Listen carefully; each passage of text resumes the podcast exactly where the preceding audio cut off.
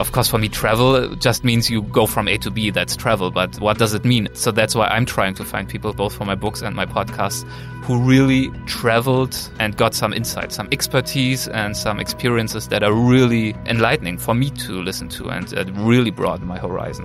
Absolutely, and that is such a good point to really try to come home with answers to the question what do they do better than us?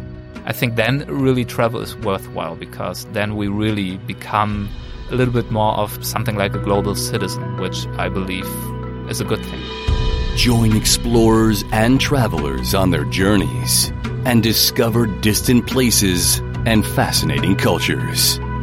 From the highest peaks and densest jungles into the heart of adventure. This is Unfolding Maps with Eric Lorenz.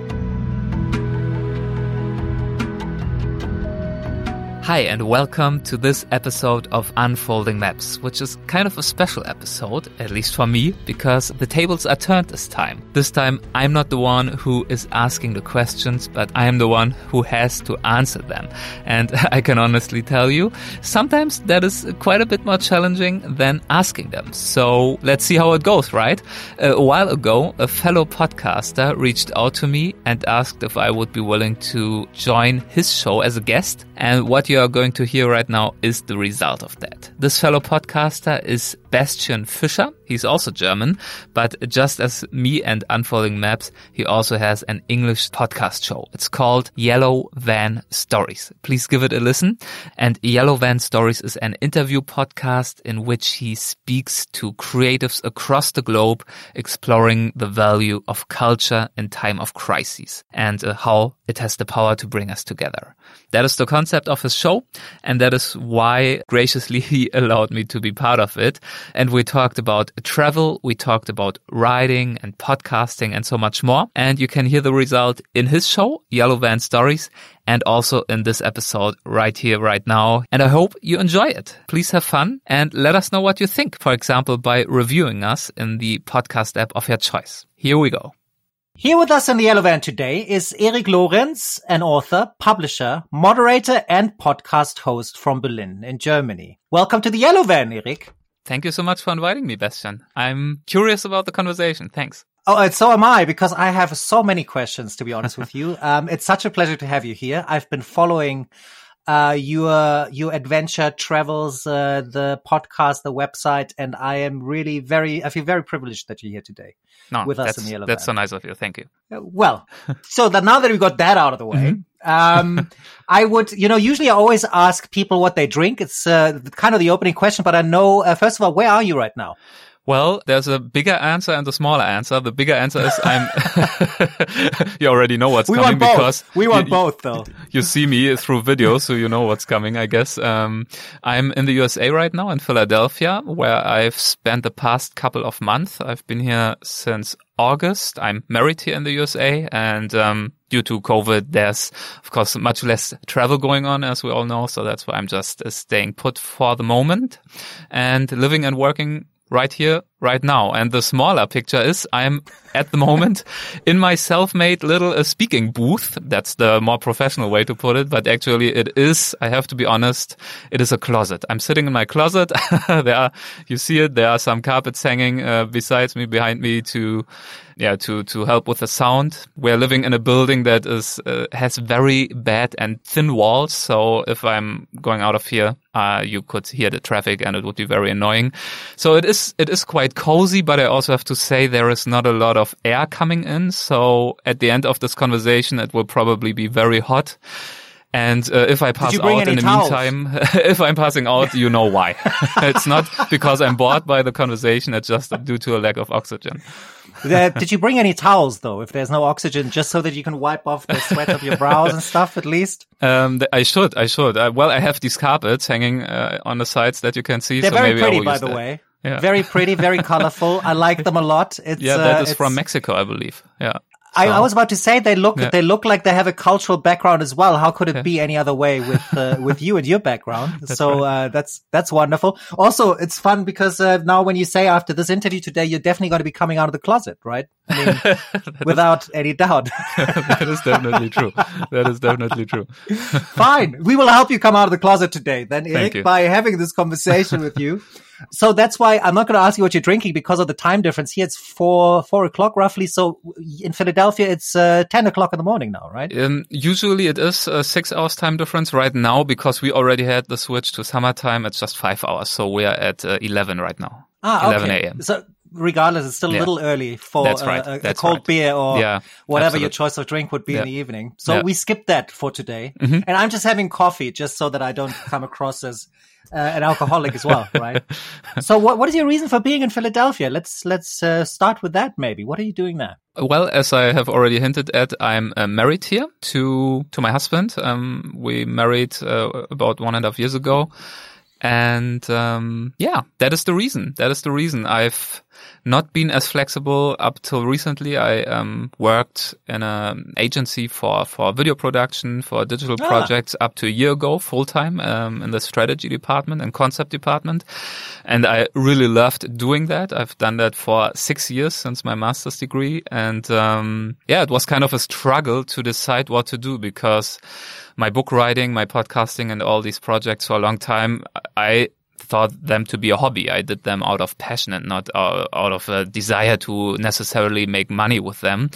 But um, they it worked out pretty well. I had a lot of fun. It uh, took more and more time to do them properly and to keep kind of the momentum going. So uh, about one year ago, I really had to make a decision if I didn't want to burn out, what to do. And even mm. though it was pretty hard for me, I I left my day job um, to really become self-independent. Uh, of course, that was kind of a bad timing in some ways because it was almost exactly the day when COVID really hit Germany and, you know, all my potential clients and so on said, Oh, not a good time. Sorry. We have to cancel. But anyway, that actually also turned out to be really good for me because this allows me now to be really here with my husband and just work from basically anywhere. And so I'm mm. very happy. I'm very happy.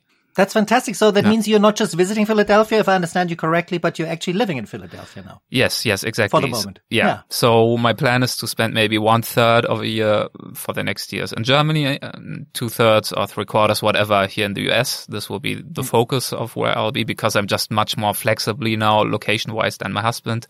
Um, so yeah, that will be the case. Uh, Philadelphia for now and starting in uh, autumn, we will move to LA which I'm All of right. course also very excited about. I like good oh, weather, wow. so it will be a will be a good time. I think then you picked the right spot. Exactly. From what I hear, is it's it's quite good there yeah. all year round. Yeah, uh, that's nice. So many things happening. Amazing. Um, you know, to be honest with you, I'm very impressed that you tell me now that you had a full time position in a in a video production company because uh, when I look at what you have already done, and uh, I can only recommend really check out the Unfolding Maps podcast. It's it's absolutely magnificent. Um, for all of you who speak German, visit the Weltwach um, website and the podcast as well. I will obviously link to that. Um, you've written books. Uh, you have published so many things. I mean, and you are not 65 years old, right? so I'm like, okay, so besides all of this, he did all these other things as well. That's really very, very impressive. I would have not thought that. Um, I thought that that would have been your absolutely dedicated, uh, you know, time alignment uh, would have been that, just that alone. Yeah, yeah. So. Um, it, uh, I, have had some busy years, let's put it this way. But I mean, you know, I mean, for me, it's not work what I'm doing in terms of podcasting and writing. Of course, writing is in the end work. Uh, once you really sit down at the table and with a white sheet of paper and the computer, mm. it's not always fun. It's really, you need a lot of um, discipline and really push through and it uh, doesn't come easy to me but mm. it's always something that I love to do. So basically for me, that was a big portion of my free time. And as busy as we are, I think we all have free time. And the difference is just if we watch some TV or whatever, it which is also fine. How can you relax? How do you spend the little time that you have? And for me, for the past few years, that just meant I had to really organize my time well. That meant my day job, for example, it's, I was very privileged. It usually started at 9.30-ish, so pretty late. So I usually got up at six and got uh, two hours of work done for my, for my books or whatever in the morning, a few hours in the evening if I, you know, didn't meet friends or whatever, maybe one or even one and a half days on the weekend. And if you do that continuously, uh, you can get quite a bit done. Yeah. Amazing. I, am I'm, I'm very impressed. I mean, just saying, I think anybody who will go through uh, your your body of work, so to speak, uh, will be equally impressed because it's a lot to go through.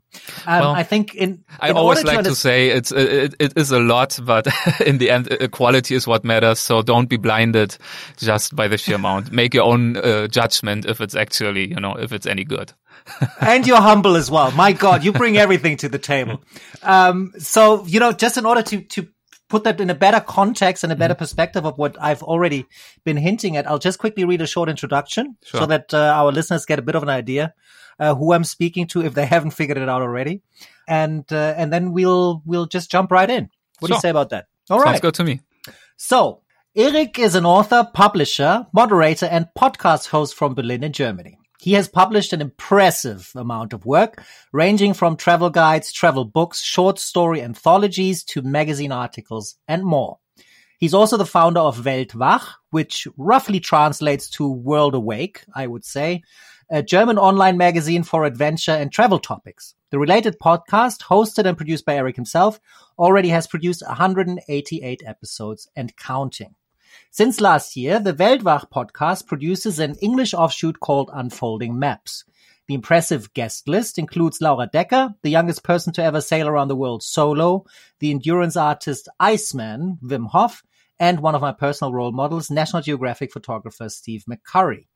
Especially beautiful to me is the book series How We See It, which is an anthology of short stories focusing on a particular country by offering the perspectives of the many. Each voice is acting as a building block emphasizing cultural abundance. Kind of like the mathematical letter pi that offers more accuracy with every single digit behind the comma, attempting the impossibility of squaring the circle. Just like that, culture needs many voices to be representative, and Eric's books make that very clear to me at least. Originally, Eric studied international marketing and business management in the Netherlands, Hong Kong, and Great Britain if he would have studied just travel, if that option at a university would have been available, we will discuss in today's episode of the Yellow Van. And as always, a lot more. So welcome once more, Eric, to the Yellow Van. Thank you so much and my respects for doing your research. I mean, I know that there is not one paragraph anywhere on my websites where it is written just like that. You didn't copy anything. You really seem to have looked uh, some stuff up. So uh, thank you for that. I appreciate it. It is my pleasure. I, you know, I, I, I like to take that time because it's, it shows a little bit of respect, at least, you know, for a guest. Like copy paste is something that we can all easily do, but also it's, it gives it a nice special personal flair, at least. Mm-hmm. And I'm glad that you appreciate it. Thank you very much, Eric. Yes.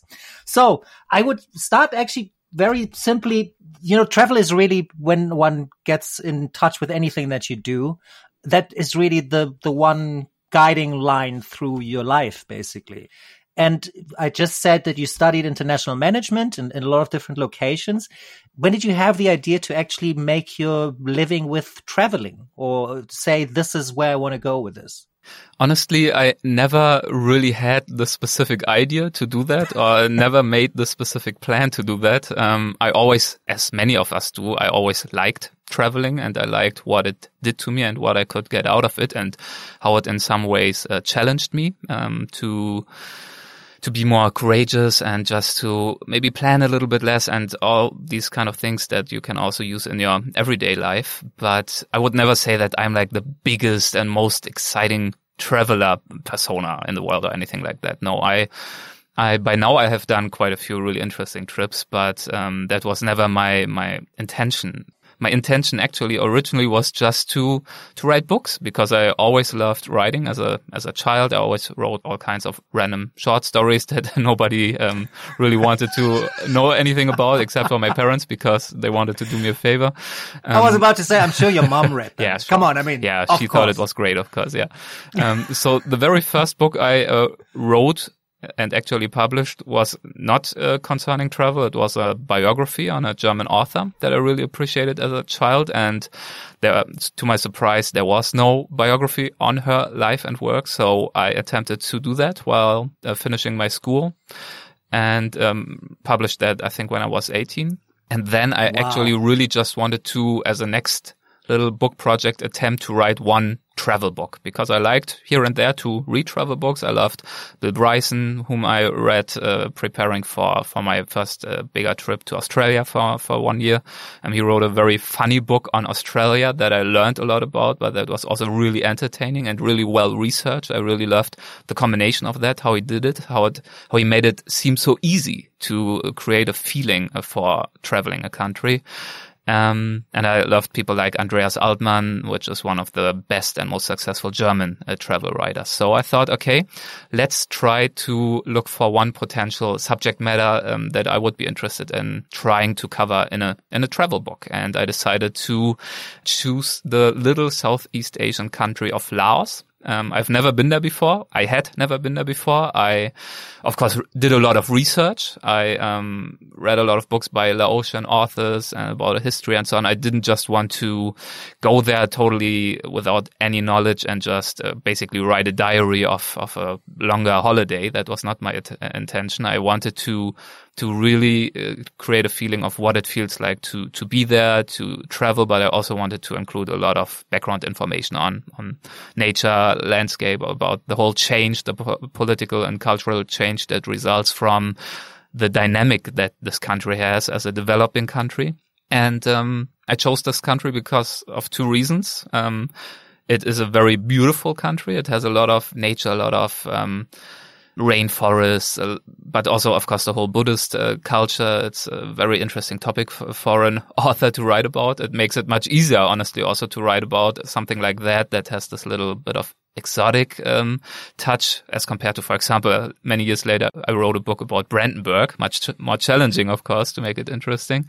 Um, and the second was, uh, the second aspect was that, of course, Laos is a very niche topic. Not hundreds of millions of people will be interested in that kind of book, but it was a topic that wasn't covered in this uh, way that I wanted to cover it. it, it I wouldn't be the hundredth person to write a book about Aust- Australia or something or America, mm. and that is why um, I decided to to go to Laos to do this book. Uh, I traveled there for three months for the first book project, and um, this then led indeed, uh, when the book was published, uh, other publishers approached me. So the first book I of course, uh, you, you, maybe you know how it, how it is done. If you're a no-name author uh, or not even an author yet, you just have to create work. So I wrote the book, I finished everything, and then I tried to get a publisher. Luckily, I succeeded.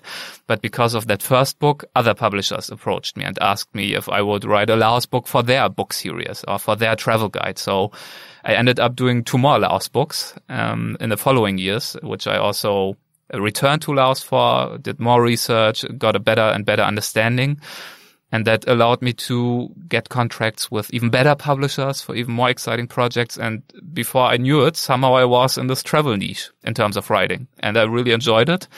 But, um, yeah, so that was a long-winded answer to just show no. you that, uh, more or less I just got into it and one project led to the next. And uh, I, I did some other projects as well besides travel literature but uh, to the biggest extent i actually stuck with it because of course it's a huge privilege to be able to to travel to have a reason while traveling to really explore a country with open eyes and to have a reason and a motivation to you know, sometimes I'm a little, tend to be a little bit shy, maybe. So I'm not that extrovert. But if I have this book to, to, to fill the pages of, I need to talk to people. I need to find interesting things. And this just encourages me besides the fun of writing and researching to also create better experiences for myself as I go. So I really enjoy it.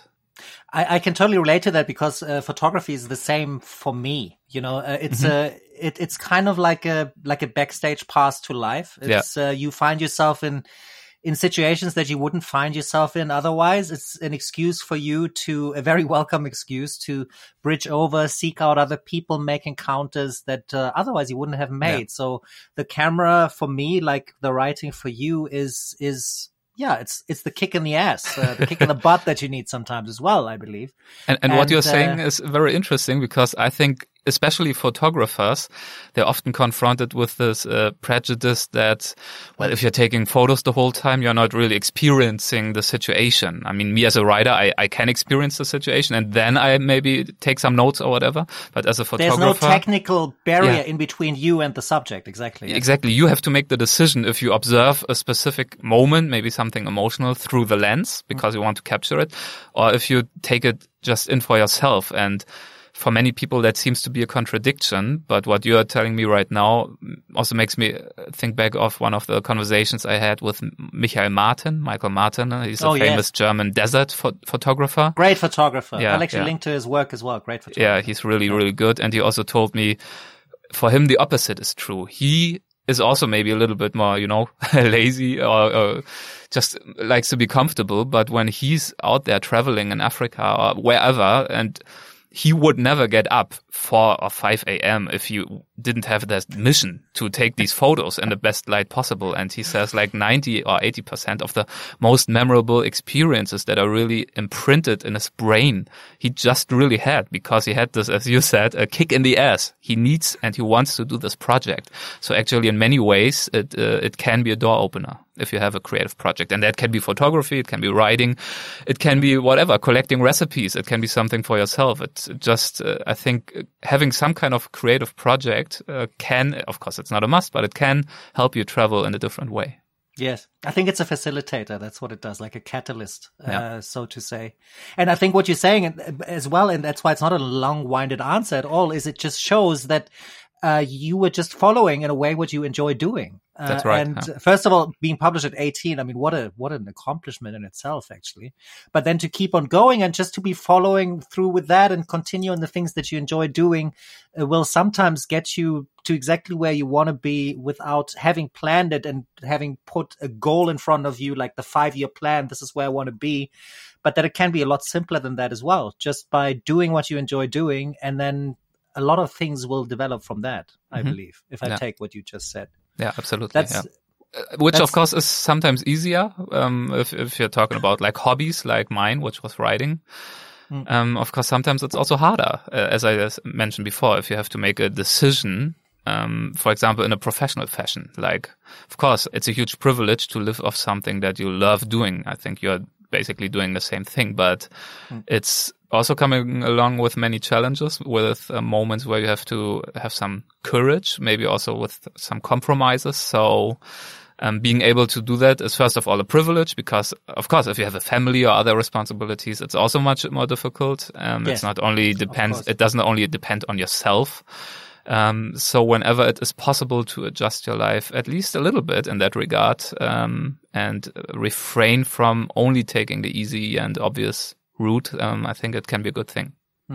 And I think sometimes it's also not that you have to change your life from one moment to the next. You can yeah. just maybe start doing something you enjoy doing a little more every day, you know, or a little more over a period of time, and, and that'll lead to things. Yeah. So, when did you actually have the idea then to to start Weltwach? Because Weltwach, um, just also to give us give a little more background, that it's really a huge website with uh, with a lot of articles, a lot of um, publications on everything that has to do with travel and adventure. It's like an it, almost like an adventure online library. I would just, I would say almost. So, um, uh, when did you have the idea to do that? Yes, uh, it's uh, very kind how you how you summarize Weltwach. Of course, the the focus is still the podcast. I have to say, um, that is also where I spend uh, most of my time. Um, but indeed, I also wanted to set it up in a way that it uh, goes a little bit beyond the podcast, uh, goes a little bit also beyond Absolutely myself. Works. That's why, for example, I also didn't name the podcast uh, something like the Eric Lorenz Show or anything like that. It was never my intention to, or the Eric Lorenz Travel Blog. It was never my mm. intention to have something like that, but to really, um, yeah, try to create a platform where hopefully at some point also other travelers can really find inspiration or exchange their insights and experiences and me being just uh, one of the facilitators. Um, so, but yes, the, the, the core of it all is the podcast. That was also the first thing that I developed and worked on. I believe I started it, I don't even know, four years ago, three years ago, something mm-hmm. like that. Um, so not actually that long ago. And the idea came to me due to several reasons. Well, first of all, I already told you um, my previous passion or my my older passion is is writing, and I. It's hard to say where the idea exactly was created in my head, but um, one of the um, essential moments definitely was uh, when I worked for my Cambodia book. I wrote a book on Cambodia, on its history, on my travels there. And I wanted to do a one a topic on the history, of course, on Cambodia, which um, of Cambodia, which is of course not only Angkor Wat and the temples and the Khmer uh, of the old days, but unfortunately, of course, is also very bloody past if we look uh, into the second half of the 20th century, especially starting in the 70s with the Khmer Rouge, and then there was like more or less 30 years of civil war, which led yeah. uh, to this country being um, covered in some areas with uh, landmines up to very recently. Today, it's much better, almost uh, solved the problem, I believe, but for many years it was just covered in landmines, which of course has many implications. Of course, it's a danger for especially poor people, the, the, the, rural communities who live in these areas where the battlefields used to be. But it also has implications for development because these mine infested areas, which are, as I said, very often in the neighborhoods of rural communities, um, these areas cannot be used for, for farming, for, for harvesting, for, for having a little bit more to eat, having a little bit more that you maybe can sell on the market to have a little income or anything like that. So for my book, I uh, was able to meet and accompany a very impressive uh, person, um, Mr. Peter Villas. He is, I don't even know how to say it in English, Oberstleutnant. He was basically some kind of um, lieutenant colonel. I yeah, think, some like some. I, am not very good with English with yeah. army ranks in yeah. English either, nor am I in German. But I think it's a lieutenant colonel. Some like semi-high-ranking army dude who was now a long time actually retired. Um, he was uh, about 75 when I met him there, so he really earned uh, retirement and to have a have an easy life in Germany, but he decided against it.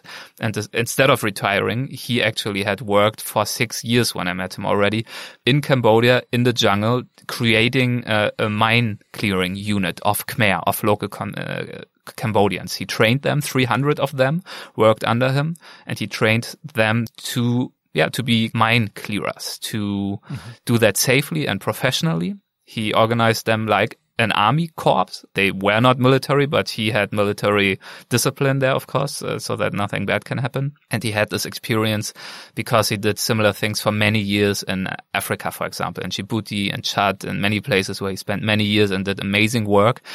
And he told me about this work and he showed me the mine fields. He, I was there when they found mines and, um, uh, how do you say it? entschärfen made them, made them safe, like disassembled yes, them. Uh, yes. Um, so, and he explained to me why this work is so meaningful. And that was a very impressive um, encounter for me. And the book, because the publisher had some guidelines, it wasn't a very big book. So this uh, whole chapter was also not that long. And of course, he made it into the chapter. He's the core of the chapter. There are several quotes and I try to also portray him in the way that I perceived him. But I was a little bit depressed because it was, I, I could have written a whole book about him. And instead I really had to sum it up and I had to filter his life story and his work. I had to be the filter for this whole thing, of course. And that's okay. That is what the job of a journalist is in the end, of course. If you write something, then you, you shorten, you filter, you get the essence, and then you deliver added value because you, for example, give context in terms of the history of the, the, the country and stuff like that. But what I really felt was, wow, it's such a privilege that due to my books, I can talk to people like this. Also, I talked to the German ambassador in Laos for my Laos book and just, uh, of course, many local people. So interesting, these conversations uh, to have them. And that really created the, the wish for me to not only use that for my books, but to really find interesting people like that who are not just travelers. I mean, of course, my, my podcast, if you sum it up in one word, it's a travel podcast. But of course, for me, travel just means you go from A to B. That's travel. But what does it mean? It, so that's why I'm trying to find people for, both for my books and my podcasts who really traveled and got some insight, some expertise and some experiences that are really enlightening for me to, to listen to and it really broadened my horizon. And that was one example. And that's why I decided I was always an avid podcast listener. I love the format. I love being able to, I was never a radio listener, for example, because I don't like to listen to random stuff. I, am very easily bored, but the opportunity to really choose a, a, show that I love on a topic that I love on politics, on entrepreneurship, on creative writing. There are so many good shows on all kinds of topics. I always loved that, but I um, didn't feel that at this point of time there was a travel podcast in the German language that I really enjoyed listening. There were some that are also good, no complaint, but it was just not my thing. I was not interested in travel advice or how to um, book the cheap flight or back a, uh, pack a backpack and how to what is the must 10 seas in, in Laos or something like that. I wanted the storytelling thing, and um, yes. so basically that is the answer to your question. Again, very long winded um, these encounters that I have along the road and the the feeling that um, a podcast that really enabled them to tell their story and that uh, gave them a stage to to share their experiences and wisdom in a meaningful way uh, didn't exist so far, and that is why that is why I did it. And of course, that also enabled me to have a reason to keep talking to people like this, even if I'm myself not able to travel. So now I have the great privilege to to, of course, as you are doing your preparation very well, I also invest tend to invest a lot of time in my preparation. So I have a reason to read up on these, these people, these adventurers, these activists. And oh, absolutely. Uh, so it's, it's just uh, great fun to, to be surrounded by, by interesting people. That's basically my motivation today. I have a, such a big and amazing network just due to these projects that I would never have had any other way, I believe. Uh, I'm not as interesting in myself, you know, just because I'm me. Uh, so it's very helpful if you have a project that opens doors and you have a reason to approach people and to talk to them. And um, it has enriched my life uh, in many, many ways. And I mean, we talked about it in the beginning. That is why, in part, I'm here right now and being able to talk to you. So, yeah, that's that's that's how it started which I'm so happy about. And, and just for the record, right? I, I like your long winded answers, like you keep saying, because they give us so much, really. They're so rich in content. I, so I'm, I'm, uh, please, like, don't ever feel like you have to cut your answers short okay. in any way because they're great. I always um, feel I'm rambling I, a bit. I actually want to know the no. next question, but yeah. That's the no, challenge, no. you know. Uh, I, I, if you if you start rambling, I will I will definitely cut in there. Don't worry. I will be like, okay, sorry, your talking time is over. Okay. I'm I'm ruthless. Yeah, do that. I'm Please absolutely ruthless. yeah. no, but um, it's it's it's actually wonderful, and and to be honest with you, this is I can totally relate to that because uh, the the reason. Uh, maybe not the only reason for me starting the podcast was also a reason of of bridging over, reaching out in a time where it was almost frowned upon a transgression mm-hmm. to reach out, where physical contact was becoming an issue and it felt it started to become it started to feel dirty almost, right? Yeah. It's like, wow, other people like, uh, and I think this is something that in the long term we still have to also examine what psychological implications that has for us as uh, as the human beings that we are that live off social encounters and and also social proximity and yeah. physical proximity. Yeah. So this was one of the reasons I started the podcast as well. But I can also totally relate to what you're saying, the podcast being self education, mm-hmm. because I love reading up on people that I'm interviewing, uh, wherever they're from, what their background story is. And it's very good also that you make that, uh, how, how, do you choose uh, which people you interview? Because you don't uh, have this one niche or target a topic that you are targeting. Don't right? at all, right? uh, so, which is great, of course, but also a challenge for you because probably you also yes. don't want your show to be totally random. So I'm sure you have some inner guidelines who is interesting for you. Uh, it's, you know, to some degree, I believe, um, it has to do with a focus of, for me, what social transformation or transformation, uh, mm-hmm. generally could look like to examine that a little bit through the pandemic. That's why one of the big questions is also always to discuss with people here uh, how they see opportunities and what we're experiencing right now. Um, this is, I think, I, I am convinced that everything that happens, every crisis really comes with opportunities, mm-hmm. potential opportunities.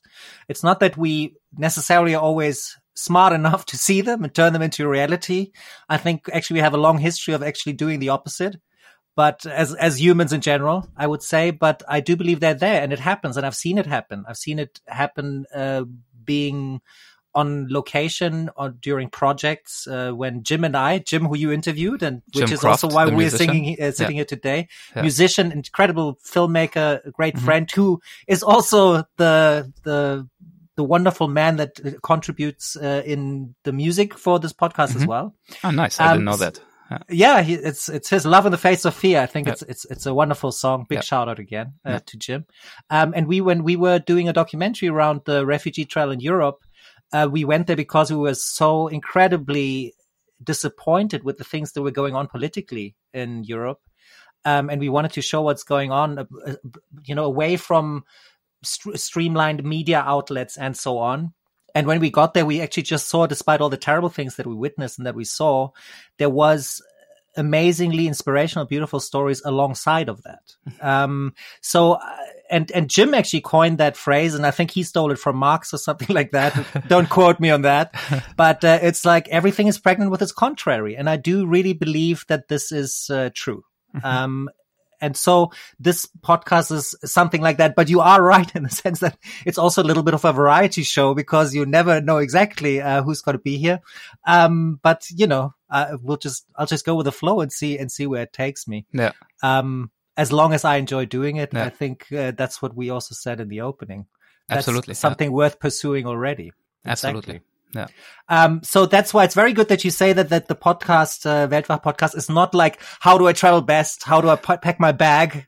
Um, which gadget to take with me? It is a very strong focus on personalities, uh, on their integrity as well, uh, and on how they actually really contribute to the world and, and, and our experience in it.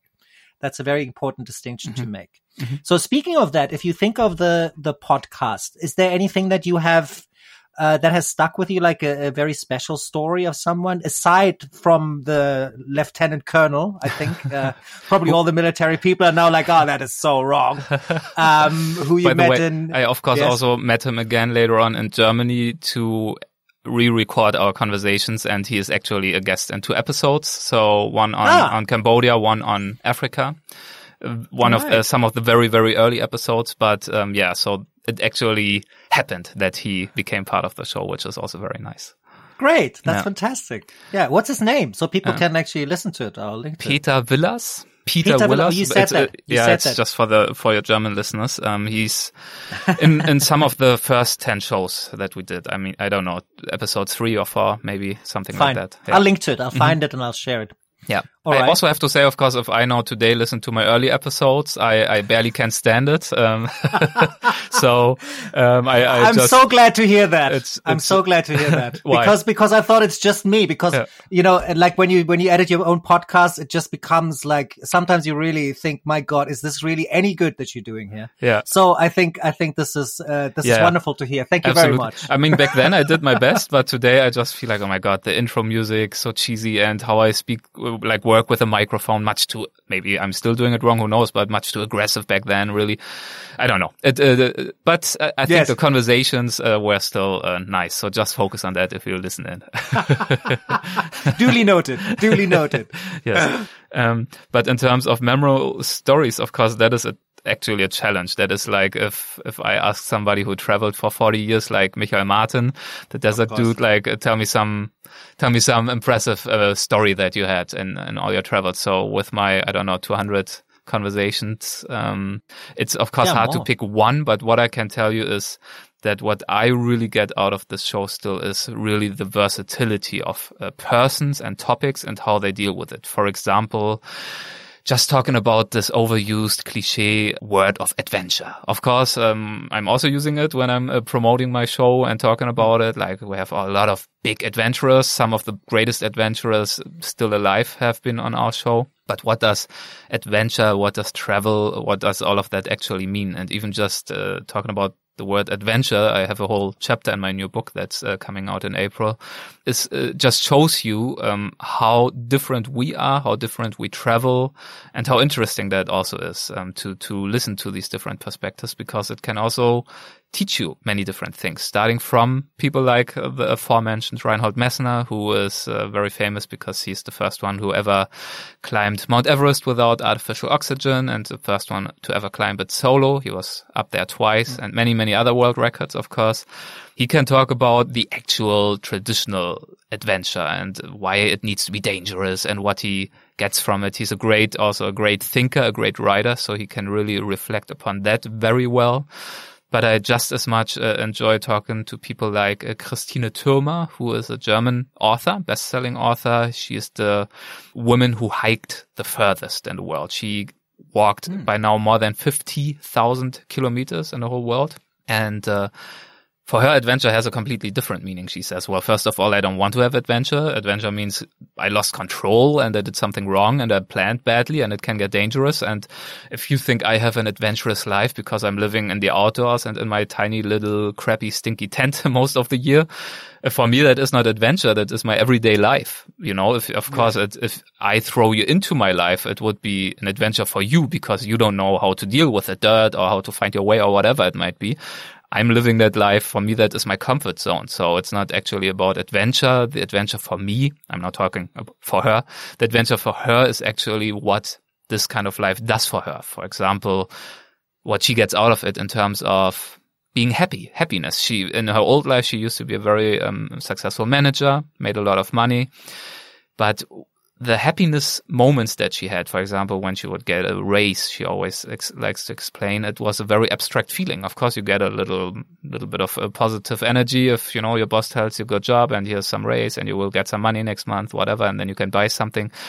But what she feels is that the happiness she has now when a fellow traveler after a long day in the rain just gives her a little chocolate bar and she bites in it while she's hungry or if she gets like to to get a shower after one week. This happiness for her so physical, so real that even though it uh, also sounds kind of cliche, maybe like to be happy about the small things or something, but in her lifestyle, this actually is not a small thing anymore. It's a big thing because she lives so humbly and because she likes doing that. So it just shows how versatile traveling and adventure can be but also it just can broaden your mind. For example, just it's not even published yet this episode, but uh, last week or two weeks ago, I am here from Philadelphia. I traveled north uh, five hours by car to meet mm-hmm. somebody again whom I already interviewed uh, two years ago, and this was, uh, is going to be our second episode. Somebody who seems to be a very unlikely uh, guest for Weltwach at first glance, um, but I also like to surprise myself and my listeners here and there. Um, Eric Adams, the singer of the heavy metal band Manowar. So I don't know if you've ever oh, heard really? of them. Um, do you know who yes, that is? Yes, of course. Okay. Yes, of yeah. course. I had my metal phase. It's, it's, it's quite a few years, a few years yeah. back. Yeah, now, but but they were already around back then, yeah, so they've been around for a long time too. So it's of least, course. Yes. I mean, I'm absolutely into heavy metal and into old school rock and all. This is my, just my style of music, but of course, Manowar they are probably the most cliche of all of them all, the most cheesy ones. And then of all things, he is a, a passionate hunter. So that doesn't sound like, I mean, of course, my, my Weltwach listeners, they tend to be nature fans, animal fans. They're very green oriented, sustainably oriented. So they don't necessarily like heavy metal and they don't like hunting. So what is this all about? But as it turns out, that's why I'm going back to him for the second episode. The first episode was so popular because to everybody's surprise, first of all, he's really kind and funny and witty and just a great person to talk to. And he also is very thoughtful about hunting. For him, uh, he even teaches hunting. He teaches ethical hunting in, in the state of New mm-hmm. York. So for him, um, there is a difference between bad and good hunting, basically, to put it simply. So we talked in the first episode uh, very much about what ethical hunting means for him, why he hunts, and why for him this is not a contradiction with his love for animals and for nature and the outdoors, but yes. why it is for him going hand in hand. And of course, that doesn't mean that at the end of the episode, everybody needs to agree with him. I don't agree with everything he says, but it's a very good chance in a respectful way to get a conversation going because he feels misunderstood by many anti-hunters, as he calls them, like like really convinced anti-hunters who think everybody who is a hunter is a crazy monster, basically. Mm. And I'm sure also many people do misunderstand him. So it's better to to have an actual insight into into how he thinks if you can explain it well anyway, then it's worthwhile listening to it and then come to a, to an opinion. So that is just another example of, of um, why this podcast really opens a lot of doors to, to people, but also to topics for me and hopefully also my listeners.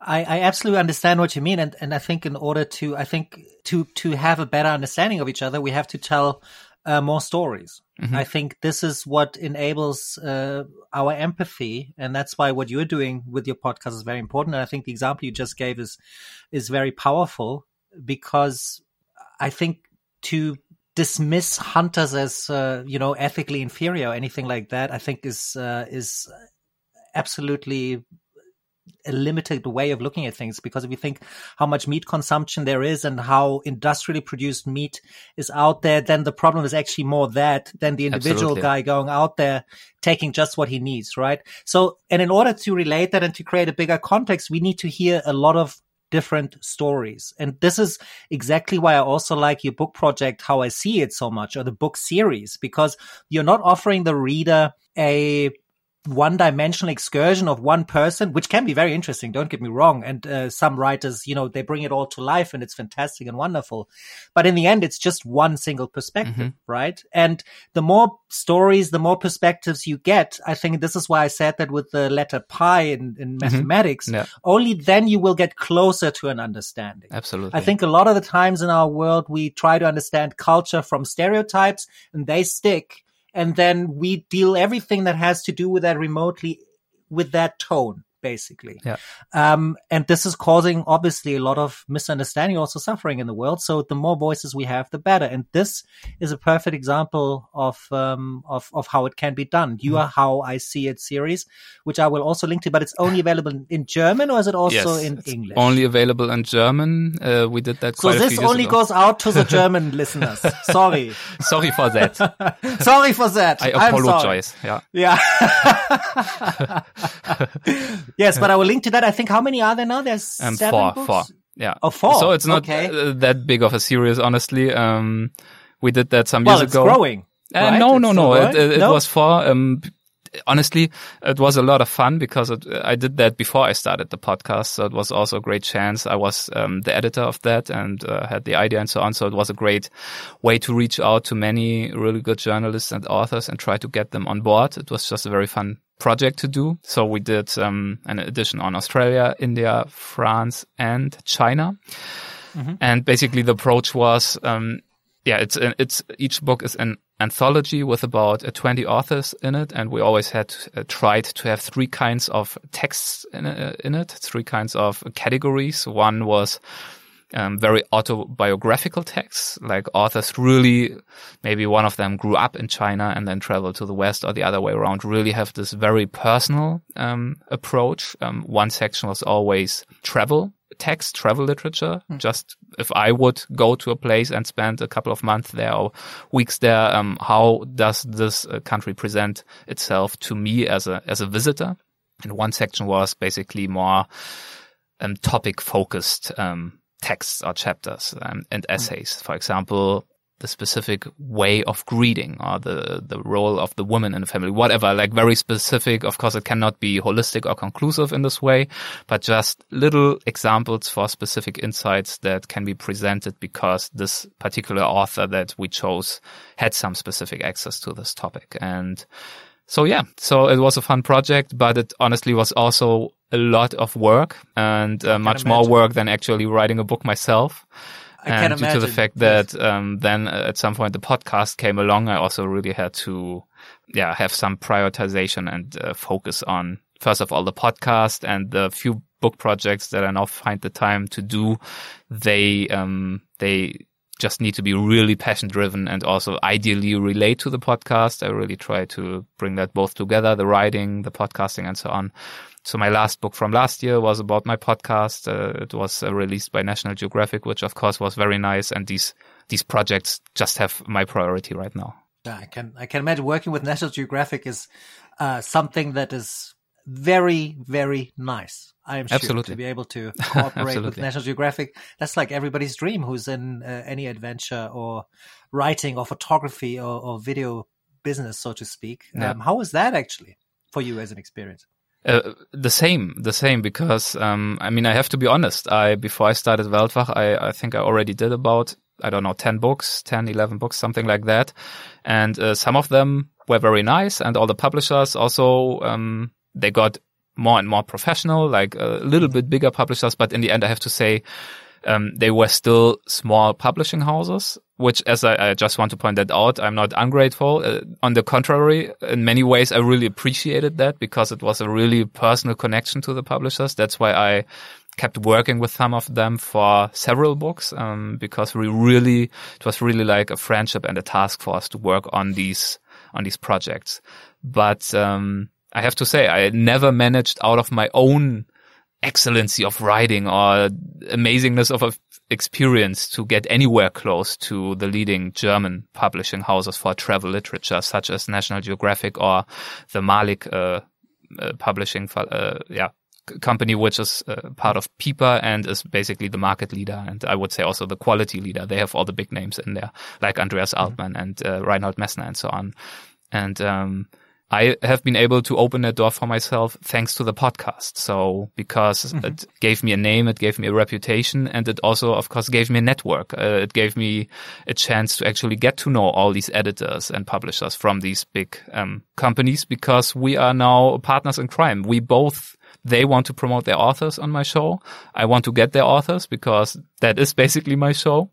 And um, so it's a really good synergy and that mm-hmm. made me put me in a position. So basically, that what I'm telling you is that it's one of the many aspects that is really great about podcasting and which I'm sure if you continue your project will also be very enriching for you, which is not only learning something, but really meeting new people of all kinds of fields. And that for me has led to many personal friendships, uh, really good friends that I've made thanks to talking to interesting people all day long but also very good professional contacts, which um, mm. put me in a situation that I'm now moderating, for example, a podcast for Geo, for the German Geo magazine, yes. and some some some One other the, projects. The biggest travel magazine, adventure magazine, if you will, in Germany, just for everybody. Yeah, and many many. Yeah, travel is yeah. one, but yeah, many they cover all kinds of cultural, reportage. political. Yes. Let me yeah, say reportage. yeah, actually, yeah, that's right. That's right. So. um it's a good door opener, basically. And so that is why um, I'm, of course, it was also a dream of mine to one day work with Malik or work with National Geographic. And I'm just very grateful that uh, due to the Weltwach podcast, basically a little trick, um, uh, I was able to do that. Wonderful. Uh, congratulations. Really. It's, it's wonderful to hear that just four years in, basically, that it's, it's, it's already done all of that. Um, really amazing and well deserved as well. Uh, I have to I have to stretch that a little bit as well. Uh, but let's stay with traveling a little bit. Mm-hmm. Um, I obviously, I mean, I'm stating the obvious, but um, you know, according to me, when I think of travel, I believe that travel can improve the world in the sense that it helps us understand the human family, if you will, because that's at least how I see it, that we're actually one family with all the differences and, and whatever you have, uh, that we're one family helps to understand it. And also being able to relate that to other people who are privileged enough. And I think that's exactly right. What you're saying, people that can travel are privileged. That's something I will address in another question as well to you, how that can be a problem, but how it can relate that and how it can create that empathy. At least for me, how do you think that travel can positively change the world? Well, I think it, uh, for me, it was always very helpful to have been in a place and to have talked to people to be then able to feel empathy towards them. That is for me a really big thing. Like before I went to Iran, for me, like for everybody, that is a very abstract concept. Yeah, sure, there is a place somewhere that is called Iran, but what does it feel like? What does it smell like to be there? And what are the people like? The only source of information, of course, is what other people tell us about it. And I'm not saying that must all be not true or the media is always giving us the wrong impression. But of course, what the stories that are being told in the general mainstream media is stories about crisis, is stories about conflicts, is stories about something urgent or bad uh, that is happening. That is why it's, it's, always news. a synopsis, right? Yeah. And yeah. it's always a synopsis as well. Yeah. yeah. Sorry. Yeah, no, that's fine. Um, so basically, just because just because it's news it's uh, of course relevant and valid, but that doesn't mean that this really adequately um, portrays a place or its people. It's talking about news. It's talking about a political conflict, maybe.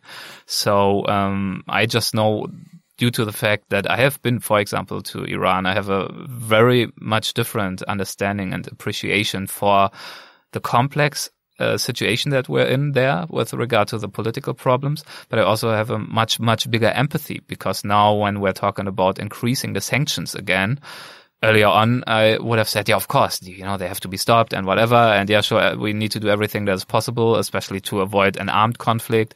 And that is very easy to say. But if you think of the people that you met there, like just everyday folks. I met, I mean, basically I was invited to tea and to conversations like every single hour that I walked through a city. They were so happy to see an international traveler and they were so hard and uh, so, so committedly trying to show their country in a positive light and they kept asking me what do you think about us and what do you think about us now and did it change you that you came here they took me i remember i uh, met a teacher couple they took me to their school where they teach a primary school and showed me the classrooms and the children and they really they didn't try to show me just like the the sites or the touristy like attractions on marketplaces they really wanted to uh, help me understand that it is just a very normal country with people that are struggling due to economic suppression and sanctions, which of course are very, there are very good reasons for these sanctions. I'm not saying uh, they are wrong or anything,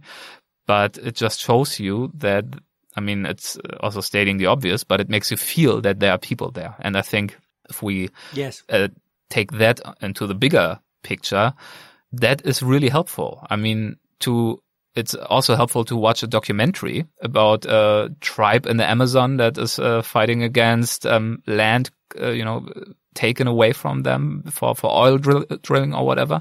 It's important to have this information, but it's probably more powerful if you have some personal access to it. And that's why storytelling can be helpful, but experience definitely can also be helpful. So it's a little bit of a cliche answer, of course, also that travel broadens your horizon and helps uh, different cultures uh, to connect and to decrease um, prejudice and all of that but it's a it's a cliche that is also true. Not automatically. There are also many examples, I think, honestly, of uh, travels and travelers. You can travel the whole world and still come, honestly, if you want to, you can come back just as narrow-mindedly as uh, you have been when you left. So it's not an automatism. That's why mm. I also, um, of course, decline to to have the position that travel automatically makes the world a better place because it also leads to a lot of challenges, like ecologically, socially, over tourism, all of that. Uh, have a lot of problems. So we have to think about how to travel well and sustainably and responsibly. But it definitely has the the, uh, the opportunity or the potential to uh, improve uh, us and our thinking in some ways. Yes, and I think absolutely move what you're saying and move out of the abstraction as well. That is very often to do with uh, only hearing about and not from uh, places. And I think that's uh, especially also um, a problem with with us where we have so much uh, media involvement. Not to criticize media in general i have I, nothing about that but but because it's also a business model right? And that doesn't always help to understand everything in its full depth. And uh, you can only do that when you actually go there on your own and take a look. Yeah, and that um, helps um, you, you, to have... to care, not only to yes. know, but to care, and that is why, of course, uh, it's not without reason that many NGOs that, for example, fight for um, natural protection, climate protection, whatever, they try to take people to some yeah. rainforests or to, to help them help children in programs like the Jane Goodall program of Roots and Shoots, trying to mm. take children to educate them and to take them into the outdoors and try to make them care. And uh, that is what travel can do for us as well.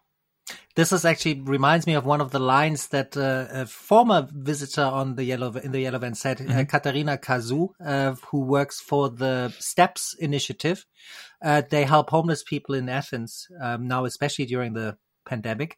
And she said, when you begin to when you relate, you begin to care, and when you begin to care, you take action. Mm-hmm. And I think this has really stuck with me uh, also over the last weeks because it's very strong, it's very short, and in one way or another, I think travel can be very much related to that sentence. Absolutely. Uh, you have already anticipated a lot of the stuff that I wanted to ask you after that. Hmm. Exactly. So traveling is the one thing. Um, and, uh, but obviously there also comes some sort of responsibility with it. Not that I want to, you know, quote Uncle Ben from Spider-Man now, but, um, it's, um, you know, I think, and this is what I said already in the beginning as well. Travel is also and this is, I think, what we have to understand, and I, I think uh, all of us is also something for a privileged elite, mm-hmm, right? Absolutely. Not everybody can travel. Not everybody has the resources, the time to do that. So most when we talk about yeah. most people, exactly, the vast majority doesn't. So when we talk about travel and how it can positively influence the world, there's also a big danger of it being a very biased world because only one particular part of the world will be able to translate their experiences by traveling to other places. Where do you think the dangers lie in that? Or do you think that's um that it is actually a problem? Or do you think that's that's quite all right? That's how it is. well, um, it is uh, certainly not fair I mean, that is mm. the first thing to state. And uh, of course, I mean, fairness uh, is not given in many ways if we look at the global distribution of, of wealth and um, freedom and all of that. So, um, I think that is uh, hard to solve in that context, but I think, uh, it just underlines the necessity and the responsibility to for us that we are able to travel not only because we have the money and the freedom, but also because we have the passport. As uh, for example, as Germans, oh, yeah. that opens so many doors for us. Um, that we really have a responsibility, and we really should um, not take it for granted. And I think, uh, I mean, the pandemic uh, probably helps us to also understand that we shouldn't take travel for granted. That's one thing. But also just besides that, uh, it remains true. And, um, I mean, there are many ways that I think we should think about how to travel, when to travel, where to travel. Um, we can talk about the ecological implications. Of course, every long distance flight is, if we're really honest with ourselves, uh, an absolute no-go. We cannot, even if you compensate it, um, it's just so bad for the environment just because you want to go somewhere and see something that it's really hard to argue that this is worth it in ordinary situations. But, uh, of course, the reality is also more complicated. Um, many of us think that uh, how cattle is held in mass production facilities is terrible, but not all of us who really hate that um, become vegetarians. Some do. Um, they are. They are stronger in their convictions and decisions than others. Um, the same is true for flying. I'm now, as I told you, I have a relationship, a marriage in, in the USA. I have also family in uh, Germany and business there. I will continue to travel and to fly, um, even though that I know that it isn't a good thing to do. So that's why I think we, I, I, I, just try not to be too dogmatic about it and basically create a list of uh, five points and everybody who's not following that is, is, uh, mm. is a bad person or anything like that. I think that is not helpful in general. That's why I also don't like uh, discussions that are led in these absolute terms. I think what should be expected and what, that, what we should talk and think about is what we in our individual situation can do to improve in that regard to do better and to be as helpful as, as possible without completely giving up our, our job, our income, our life, whatever. And I think very often there's a lot that we can do and to improve. And if we talk about uh, traveling, for me, that, for example, means we are very often indeed talking about the, the ecological impact of flights, which is a big impact. But I think it's also often the case that we forgot forget other dimensions, such as, for example, the social aspect that I mentioned. And I think one thing that is kind of a misguided idea of travel is this whole thing of uh, sites and um, like basically the whole attitude and way of thinking that leads to over tourism in the first place. I also don't think that it's everybody who goes to Angkor Wat, as I also did. It's the biggest site in Cambodia is a bad person and a basic person because you just follow the guidebook and uh, you're not a real traveler. No, nothing like that. But I think it is a mistake to think that to really make a trip worthwhile and true, we have to look for the authentic and the the basically the cliche. Very often, I think we are hunting for cliches when we travel, and I don't, I don't say I'm not doing that as well sometimes, but I just remember when I've, I'm coming back. To, I mean, I've been to other places as well, but um, we talked about Laos. I've uh, spent quite a bit of time there and know the place quite well. That's why let's stick with that example. Of course, I, I also traveled to the hill tribes in the northern uh, hilly rainforests or the mountainous rainforests, such as the Akha and the Hmong, like people who in part really live still completely off the beaten track, completely in their bamboo huts with, uh, yeah, their cattle completely self-reliant without electricity and all of that. And I wouldn't lie if I would claim that this is not a fascinating experience. Um, I was there with one local guide, so it was not a big touristy um, endeavor. Um, it, it felt very authentic and it made for great photography and it made for a great book in my very first travel, uh, made for a great chapter in my very first uh, travel book and all of that. But I think very often that is exactly what we hunt for. Like also people who go to Africa and want to photograph the Maasai or see them. And then if you catch them using a smartphone, like at the corner of the frame, or maybe there's not a bamboo hut, but one of the bamboo huts uh, has like a metal roof already, then of course you try to not have this hut in the picture because that doesn't look as nice. And once the modernization of these villages starts and there's maybe electricity coming in, as I've observed in the following years when I went back to Laos and it got some electricity and a little bit, you know, internet and uh, water and better housing, of course, from, for us as a traveler, it's kind of sad because you feel the old traditions, they are being lost and it's not as uh, photogenic anymore. But first of all, for the local people, it's not cute and photogenic. It's just means they are poor. Of course, it's also romantic, yeah, the old fashioned ways to live and so on. But it also means they don't have access to education. They don't have access to uh, medical um, support and all of that, especially with the Maasai, um, the connection that they have through their smartphones now and have had for many years. It also gives them access to the international uh, banking system. They can get microcredits to set up some shops and become more independent. It's just a whole different world. And I think the mistake that we often make is to think that these new, this new world is less interesting. Uh, yes. That is the mistake that I feel many people are making. And when I worked on my second last book, I purposefully only focused on the changes that are happening in the country. I didn't go back to trying to portrait, as I honestly did in my first book, uh, you know, the traditional lifestyle and how amazing it is and all of that. But I tried to find all the ways that this country is changing because it is so rapidly changing and many countries are in Laos. Um, 30 years ago, there were 10 cars in the country and almost no internet anywhere. And now everybody is mobile with the little scooters. Um, everybody has a smartphone almost that uh, gives them access to the internet and uh, to information that they didn't even know exists some years ago. And they didn't have this whole transition as we had in the 20th century with landlines and then the fixed uh, slow computers and laptops. No, they just went from nothing to smartphones.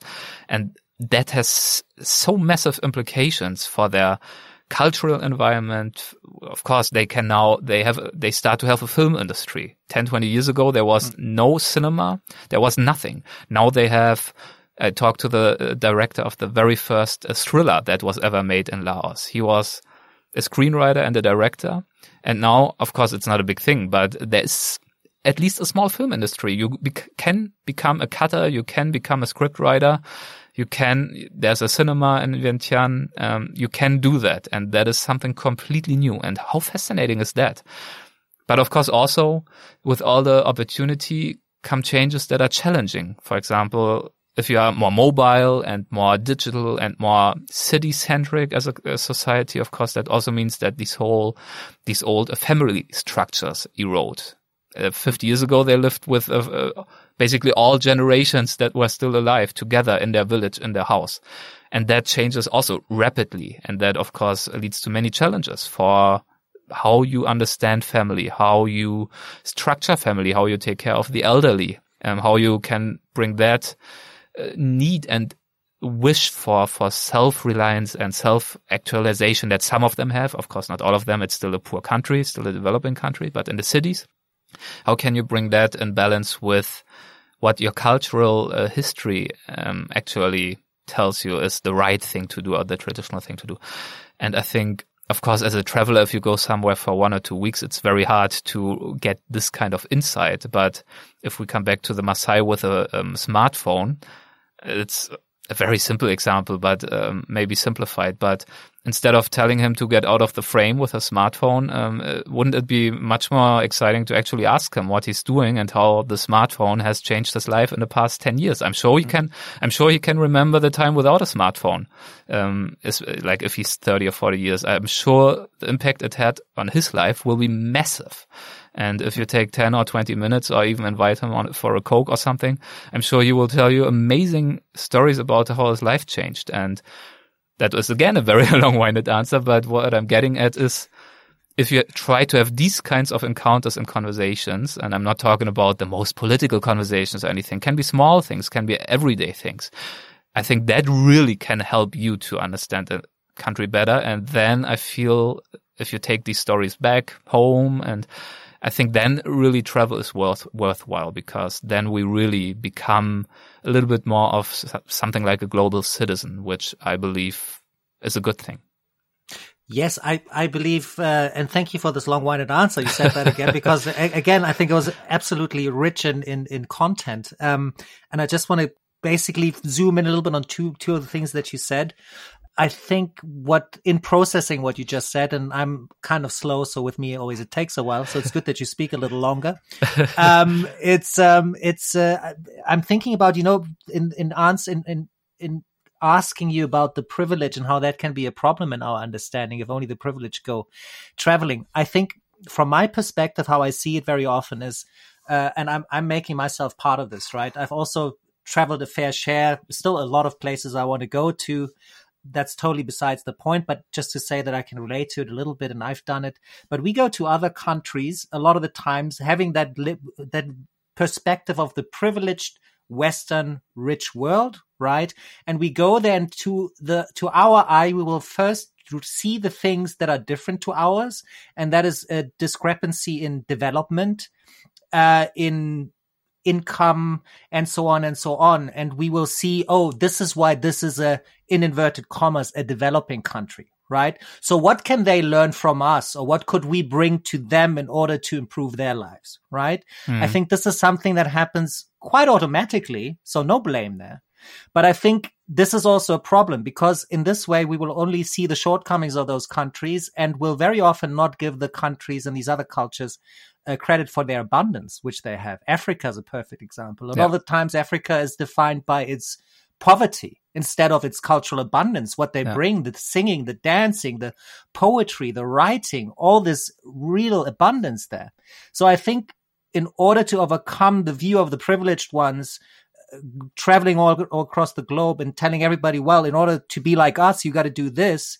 Maybe it helps if on the outset of a journey, we would just sometimes think, Hey, I'm going there. What can I take away from there? What do they do better than us? Like, Absolutely. how could we learn from them? How can yeah. we take something away from us?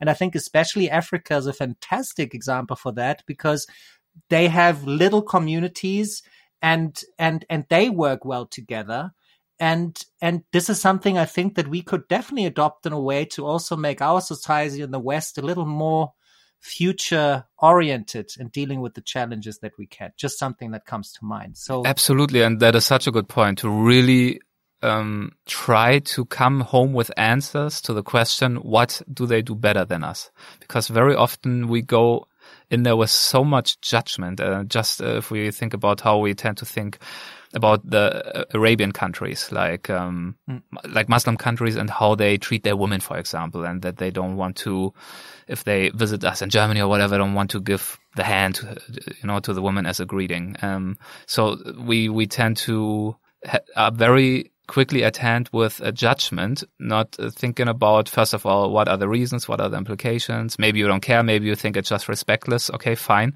But then also take at least the time to also see and maybe appreciate that they treat their elderly with so much more respect than we do. And they don't put them in nursing homes. And no criticism to anyone who does that, because in our society, it's very often just very hard to take care of your elderly parents, almost impossible often.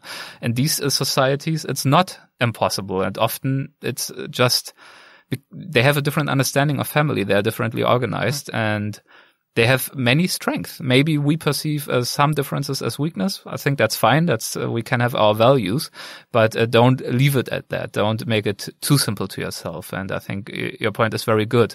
And I think also a part of that, what you're saying, this um, the rich few traveling to to the many poorer uh, people and this whole privilege, a big problem and challenge. And I'm not saying that I'm uh, perfect in that regard. Is also this whole attitude with, with which we oft, often travel, which is this whole thing of self-realization. So basically I'm going to another place to mm. find myself and to think about myself and which is fine. You know, I also partly did that in Australia or whatever to figure out my future.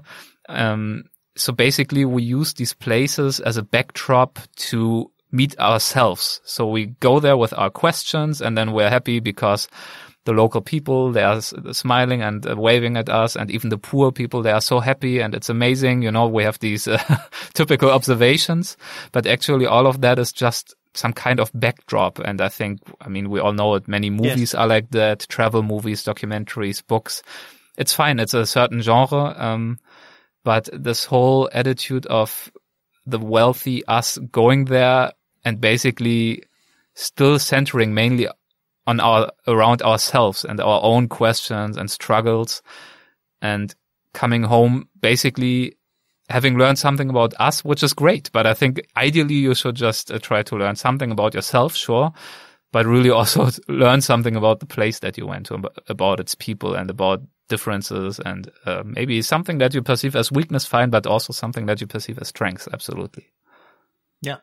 And yeah because you said that as well, because this is the one side, and the other side is also, you know, um, looking from the outside and having changes uh, in a particular society, wherever that is, uh, growth, development, whatever have you. I think this is something that's inherent no matter where you are, what part of society you are in. Uh, society is constantly going to change and try and reinvent itself. Yeah. Um, and also in our case, especially uh, urgently necessary, um, because we all know the challenges that we're facing. But it just reminds me also of a book that I've just read by by Jared Diamond. I don't know if you know it. It's called Upheaval. I think it's a it, it's a I book know that him, basically but um, because he also wrote one. Guns, uh, Gun, Steel, and Germs. I think that's another book that I haven't read. And uh, I read Collapse, uh, Why Civilizations, I don't know what the subtitle in English is, like Thrive or Die or something like that. Uh, that is uh, also very interesting. I, I, have only read the one. yeah? So, yeah. um, so I can recommend the one I read to you, Upheaval. Yeah. And I will read the other one that you just said, uh, Collapse. And yes. the other one, Guns, Steel and Germs, I think has to do with, uh, the, with yeah, with, with, with germs, also with virus and mm-hmm. with disease and how it shapes uh, a society as well, mm-hmm. and guns, obviously, and the steel yeah. that's involved. So yeah. apparently also a very good book. But in this book, he also describes, he relates personal crisis to national crisis. So uh, going from the individual to the bigger entity, if you will, of a state. And it just came to me now because you you described these uh, technological changes also when you go to to Laos, for instance, and to the villages up there um, in the hillside. And this is also something else. First of all, the change that will come from you know from the, the west so to speak because there's still something that a lot of people thrive for that this is a model um, that they want to achieve. Whether that's really better or not is a whole other question. And then it is how to make that transition. And that is also a very big challenge. It just reminded me of um, what he wrote there about the Meiji era in Japan, mm-hmm. when basically the Americans landed in Japan after it had been closed for 250 years. And they said, we will be back in a year. And by that time, you open your entire country for trade with us or you will be in big trouble. We'll come back with the cannon boats and uh, and you know level you to the ground basically. And the process of how they dealt with it, Japan, with the change, and nonetheless maintaining their cultural integrity, that's really a leveling act. That's very very difficult. And it's very well described in that book, and and I think this is something we will also uh, see probably a lot uh, in the future, but maybe not just with developing countries, but maybe this is also something that we have to see. And I'm saying saying the West a lot here because I know it consists of many different countries, but uh, but this is where a lot of the changes concerning climate change and stuff will have to come from, not from uh, the smaller countries. So this is going to be quite a challenge. Um, how how do you think this change and integration of change uh, can be can be achieved in without a lot of growing pains? Is it does it have to come from the inside or from the outside uh, with help from the outside? What what do you think is would be best?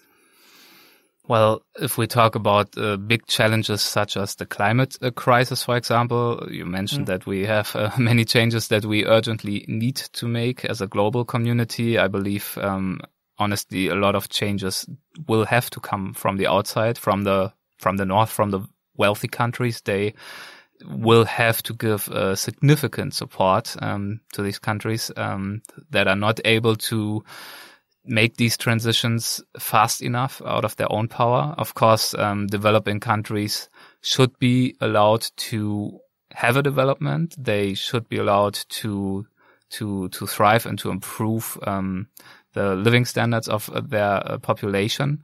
But um, under a global context, they will probably not have the time that we had. Um, we that we already polluted the globe, uh, the industrial uh, countries for um, centuries, basically. Um, that will not be possible. So we will definitely have to support them to make these um, innovations and technical developments uh, much much uh, faster. And I think the whole it, I mean, we could, this conversation could go in, into all kinds of directions. A while ago for the Geo podcast, I'm, as I said, also doing, uh, I interviewed a guy. He is a specialist in the topic of overpopulation and he wrote a book recently that is basically dealing with the word uh, double overpopulation, which is basically uh, saying in the, in the geographical south in these countries, uh, or continents, there is clearly an overpopulation and it continues to grow, which means that um, that the population grows faster than the natural resources um, would actually allow. So there are more people there than um, the land can uh, sustain uh, in many ways. But also in the north, there's an overpopulation. Uh, not in terms of people so much, but in terms of consumption. So basically the mm. degree to which we consume um, natural resources is also much, much higher than what uh, the Earth, the globe can actually allow for. And that means yes, we can point to Asia and Africa and tell them to to to have less children to to help us with um, overpopulation, which of course will be it is one of the big, the big, big problems because um, if we have more and more people, then of course consumption will grow, even if we make some uh, technological improvements and uh, re, uh, use uh, less resources per person. That's great. But if we are double the number of people at some point, then we still have the same problem. Mm. But it's just too easy to focus on that. The same urgency is needed with our kind of overpopulation, which is in fact actually an overconsumption. So I know that's not directly getting at your question, but it just shows um, it is. I think the fault today, lies in my question because it was a very long-winded yeah, question. Yeah. So it's it's very interlinked and um, basically it has a lot to do with with uh, global responsibility and of course also respect for for the situation of each uh, particular country and its objectives and strategies and um, yes that is but that's that is, why understanding yeah. can help it's yes exactly absolutely. this is yeah. i think what i wanted to, uh, to, get to as well a little bit and yeah. also with the what i just know from some of the un statistics as well i think is the population also goes usually down or the uh, the the infant mortality and the number of children that a family has decreases with the level of wealth that a family Absolutely. So this is directly connected. Uh, so if we increase the wealth in Africa, yeah. for instance, or helping. You see, now we're doing this, what I just said we shouldn't do, right? Yeah, yeah. If we help Africa, uh, if we're just not standing in Africa's way, because that's a lot of the time the case, I believe, um, of, of improving everybody's life standard there, then this is a problem that will take care of itself. Uh, That's in true. a way. At least if I follow, you know, the UN statistics and you can think of statistics, whatever you will, but I think the UN statistics are at least some of the more reliable ones. And it's very interesting what you say is absolutely true. I also remember from the interview that I just mentioned, we talked about the example of China and the one child uh, policy that was implemented there, as we all know, um, because they tried to deal with overpopulation, which is maybe not the ideal way to deal with it from our uh, democratic standpoint. But what is interesting you could argue, well, okay, it was, you know, not great for the people involved, but it actually worked. So well, there you go. What actually happened in Thailand at the same time was that they didn't have this kind of policy, but they had a similar kind of development. They also improved in terms of education, and mortality rates, just become a more wealthy society. It's kind of comparable, of course, a bad comparison maybe, but it is kind of comparable evidently to China's development in the same um, time frame. And guess what? The um, exactly the number of children per person um, almost yeah sank to the same number. So it was basically the same development on the one side due to um, pressure or even oppression, oppressive um, rules and guidelines, laws. And in the other hand, on the other hand, in Thailand, it was just due to development. So the development definitely is a way to not only um, foster uh, technological advances um, that can help us, but also to deal with overpopulation. But uh, yeah, to get there, sometimes it's still a long way. Of course, yes, it's it's always easy to put that in a statistic yeah. or uh, something else. Yeah. But um, I would like to ask you about your writing because this is also connected in that sense. I'm I'm I would like to know if you write about other cultures, what guiding rules do you follow? Because it's always different to write about another culture for an outsider than it is for the culture, someone part of the culture itself. Like as an example, it's okay for a Jewish person to make a joke, a Jewish joke. I don't think it's okay for me to make a Jewish joke. You no. know, with my background no. being a German and so on, it brings a whole lot of things that I don't even want to get into. So how does it how does it uh, work for you? Do you have anything, uh, any guidelines, or how do you do that? How do you go about? Um, it really depends on the concept and the genre of the book that you're writing. Um, so yes. in terms of travel books, of course, there are many subgenres starting from travel guides, which is a thing in itself, but I did books that are more like travelogues, like basically sto- uh, stories where my experience is the red thread that weaves the story together, um, such as my first Laos book, such as my book on my coast to coast hike through Great Britain. Um, so it's it's like a book on on a big uh, trekking trip where I of course also um, dive into many aspects of history and culture of the places that I that I hiked through. But mm-hmm. that is that is of course a very subjective approach and always will be. So basically, I'm describing the place that I visit from the perspective of a visitor.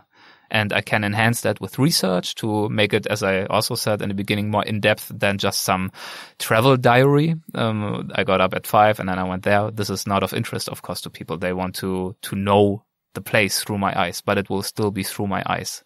There's no way around that, honestly. Um, but you have to be honest about it. And then, yeah. of course, there is the, um, the genre of more like reportage, more like documentary, which I also did in some books. Uh, my third book on Laos or the Cambodia book or some of the other books. Um, it's not so much about me. It's about different facets, different aspects of a country. There's not a story of me traveling through a country. It's just different chapters on different aspects on, as I said before, on culture, history. I will meet maybe the ambassador, so politics, um, all kinds of things like that.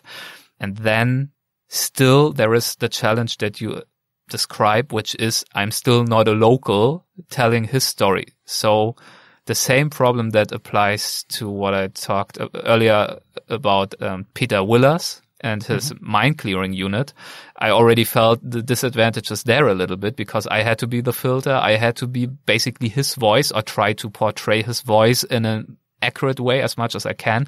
Of course, that challenge grows even bigger if it's not a German dude like me in Cambodia, but it's actually a Cambodian with a completely different uh, set of uh, values, uh, different uh, cultural background, and so on and so on. So I believe what I, the best I can do is try to meet these people, research as much as I can so that I can maybe ask smart questions and as much as possible understand the answers that they give to me and not only take them for face value at what they say, but also hopefully, yeah, gain a deeper understanding of why they say it and what they may actually mean with it. But I think the best I then can do is also take a step back and just let them tell their story, give a little bit of context, and that is it. And I will never be able as a writer, even if I prepare by reading primary literature written by locals or by reading secondary literature by other travelers, by whatever, by scientists. I will never be in a position to pretend to portray a place or a culture as if I would be part of it. Uh, I think that cannot work, especially if I'm not even living there. It's uh, even a different thing if I would live in Laos for 10 years and then write a book. But if I'm there for three months, four months, five months, it's just not enough. So that is why a book project like that, in my mind, can give some access, can give some, can help some understanding, but it will never be the full and true story of a place or a people.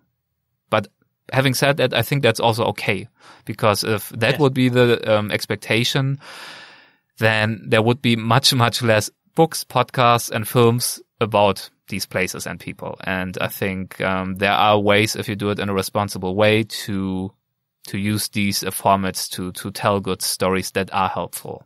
Mm. But of course, in the end, it's also great. I always recommend if you travel a place, and don't only look in your guidebook, as helpful as it can be. Try to find some books that are written by people of that place. It can even be novels. It do- doesn't need to be nonfiction books that tell you about the history of Angkor Wat or something like that. No, just read a novel that uh, maybe somebody yes. from there wrote and that maybe even takes place in that place. Maybe that will give you a much deeper texture. Like I know that I forgot the name now, but there's this uh, series of criminal stories um, set in Laos written by I think uh, he's a Western person, but a guy who at least lived there for many years and I think still do.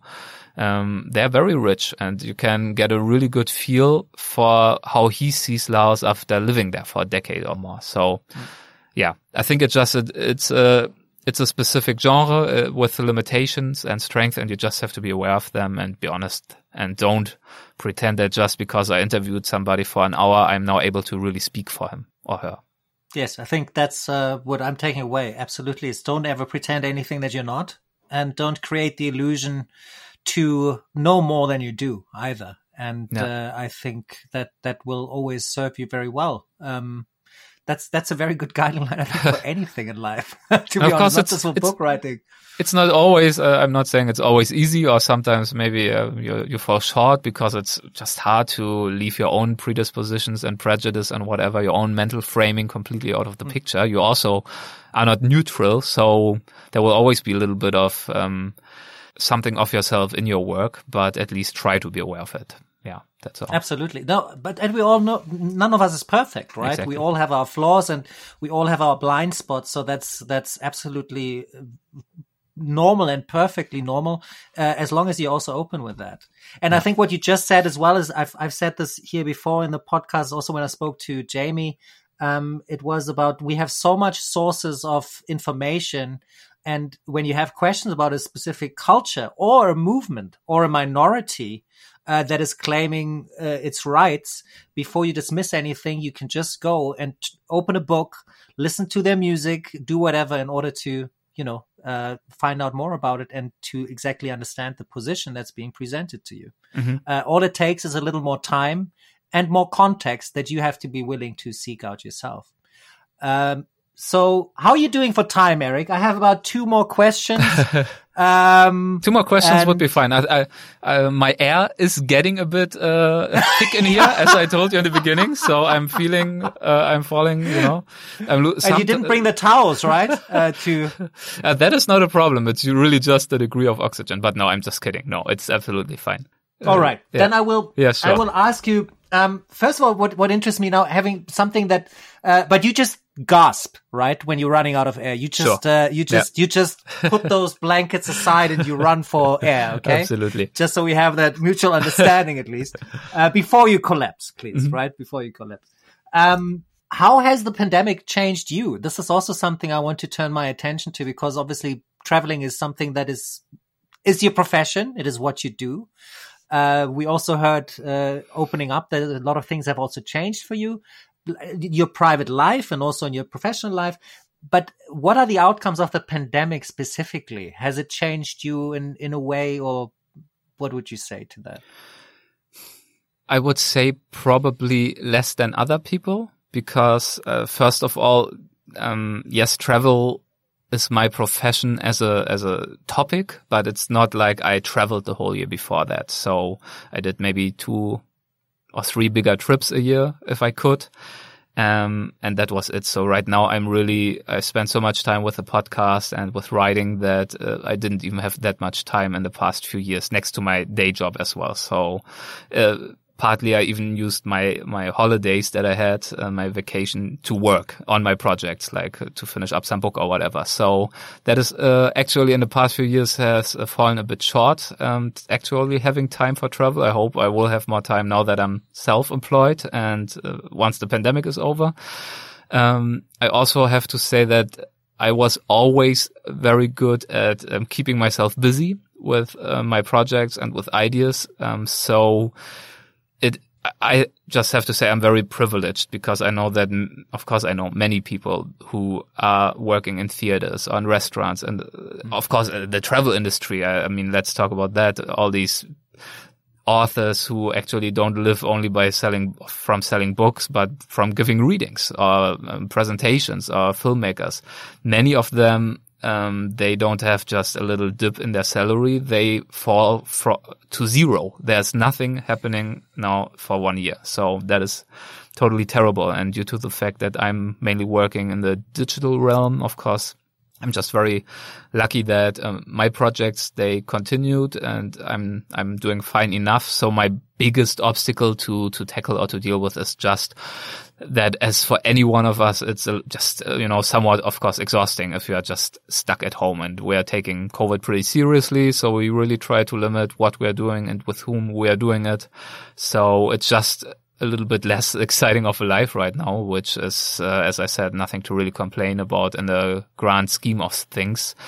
Um, I'm just as busy as I ever was. I just work from morning till late uh, afternoon or evening on my on my stuff.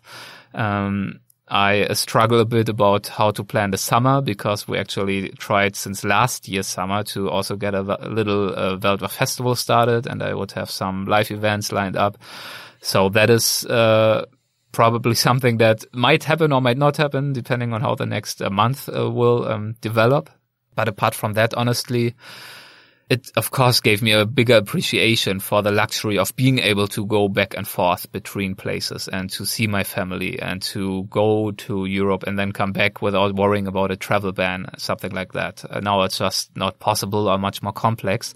So once it's possible again, um, I will make use of that with a with a, a appreciation. But um, of course, I also hope that not everybody will just uh, go crazy in terms of traveling once it's possible again, but still maybe keep these lessons in mind that for some of us, maybe COVID had. Uh, for some of us, maybe we were also aware of it before in terms of what we talked about social travel, social responsibility, but also, of course, the, the, not to forget the fact that we can also travel very well without flying around the world. That's also, of course, a very important aspects, uh, uh, finding new and creative ways to have, uh, to use one word that is very on vogue right now, to, to have mic- micro adventures or to, to find green ways to travel. Um, we talked about that in our show many times. Yeah. But I would lie if I would tell you that uh, the pandemic itself has uh, significantly and in its essence changed myself because I tried to have this awareness in many ways before.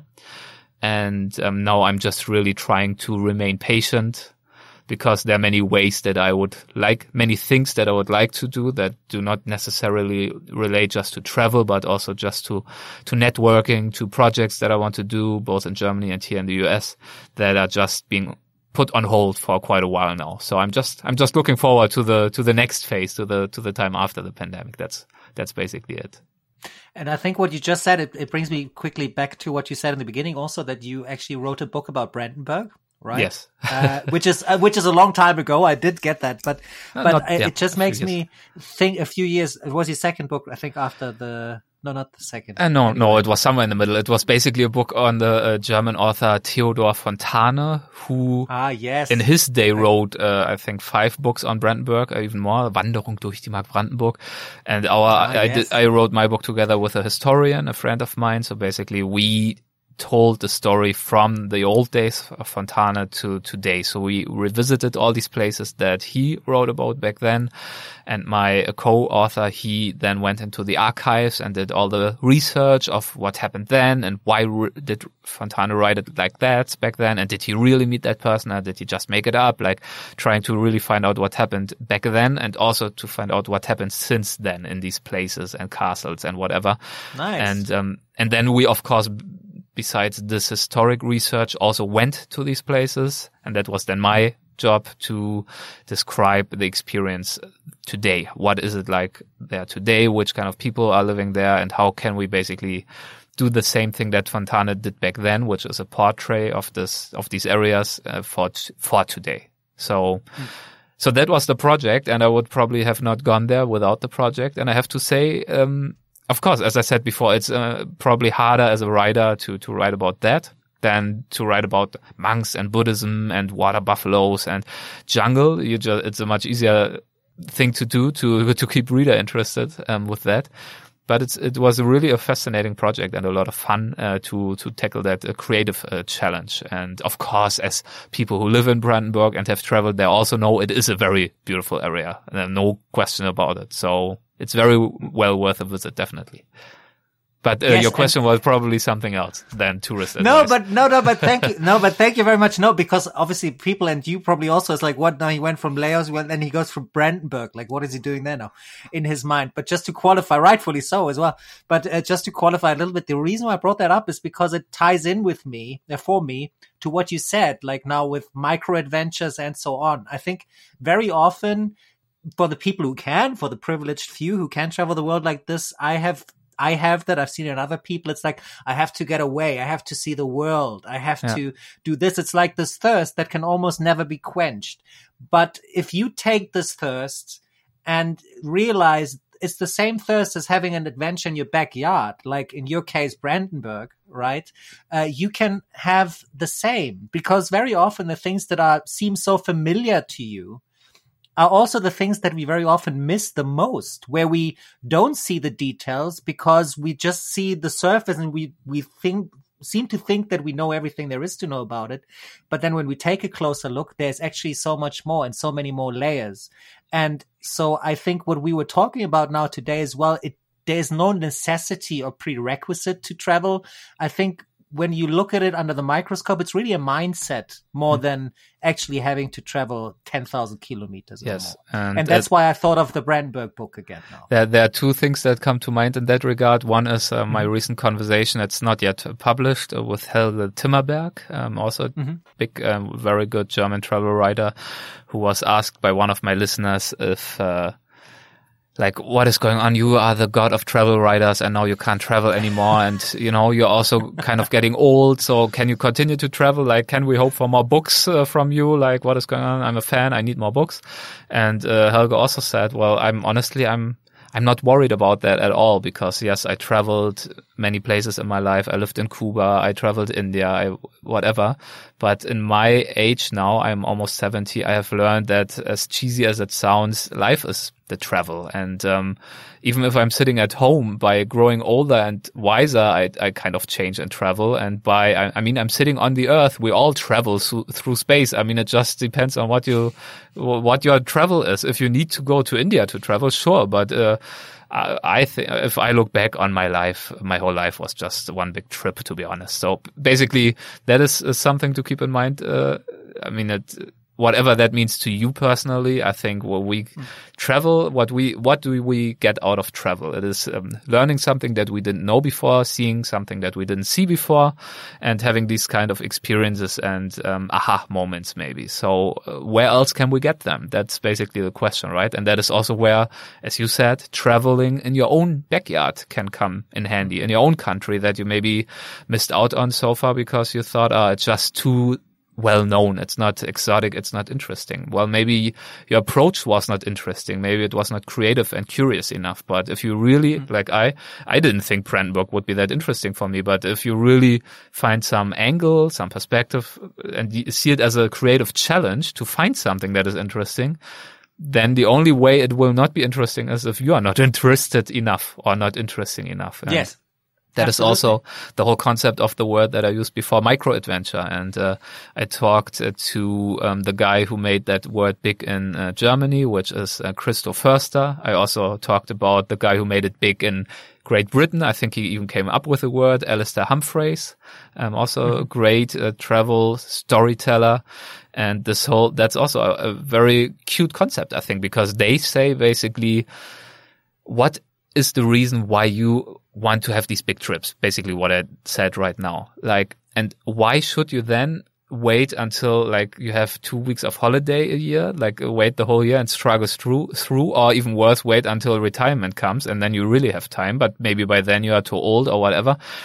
Why not look for these little nuggets of inspiration and challenge and just change of scenery, whatever, in your everyday life. So basically, what it can be small things, can be stupid things like uh, buy a hammock and uh, like from Tuesday to Wednesday in the middle of the week, just sleep in a forest uh, close to you, or walk barefoot uh, through the forest at night, whatever. Just come up with creative ideas, um, or buy their books. There are many ideas in there, but uh, I, I, think what that just shows us exactly what you said. It just uh, we we just have to try to have a broader perspective on what travel gives us and what it uh, can actually be like. And it doesn't mean only to go to the Sahara or to Patagonia to have a good time.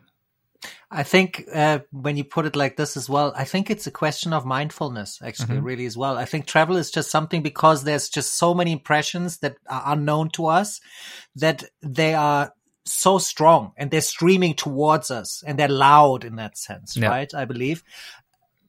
At the same time, I think if you can plant something in your backyard, if you can do anything sensual, something that you just, I think if you just focus your mind on something anything can be incredibly fascinating and interesting. So yes, I think this is something that I'm that I'm taking away from that. Travel is really something that is in your mind and and has a lot to do with mindfulness uh, for me of mm-hmm. really being present in the in the in the current moment a little bit. Um, and having said that, this is basically the perfect time now to ask the closing question to you. Wow, uh, that's Eric, pressure. Before you before you suffocate in that closet of yours, because I wouldn't want to have that on my watch. Um, I'm, I would like to ask you, what do you think are the opportunities after we've already discussed it in the opening? What are the opportunities for this, uh, through this pandemic for us as a global community? Okay, so you are not asking for the individual because, of course, on the individual level, it's very different from person to person. Of course, I also asked some of my you can answer both as well if you like. No so problem. I, I asked some of my interviewees like, "Where's the opportunity?" and all of that, and I honestly have to say, many of them said, "Well, Eric, I have to tell you, I'm now in debt. Um, my business is almost bankrupt." It's a cute question, but it's just a piece of shit. This pandemic. Talking about opportunity, it's a, it's a nice in theory to always find the good thing about something bad, but I don't see it right now. So ask me again in two mm. years, maybe something will happen that I can't foresee right now.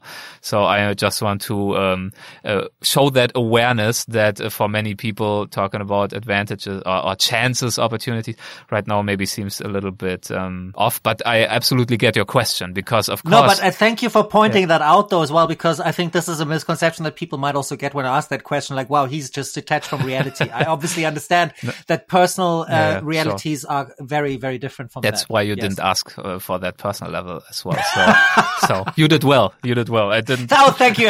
Thank you very much. Thank you so much. You may answer now.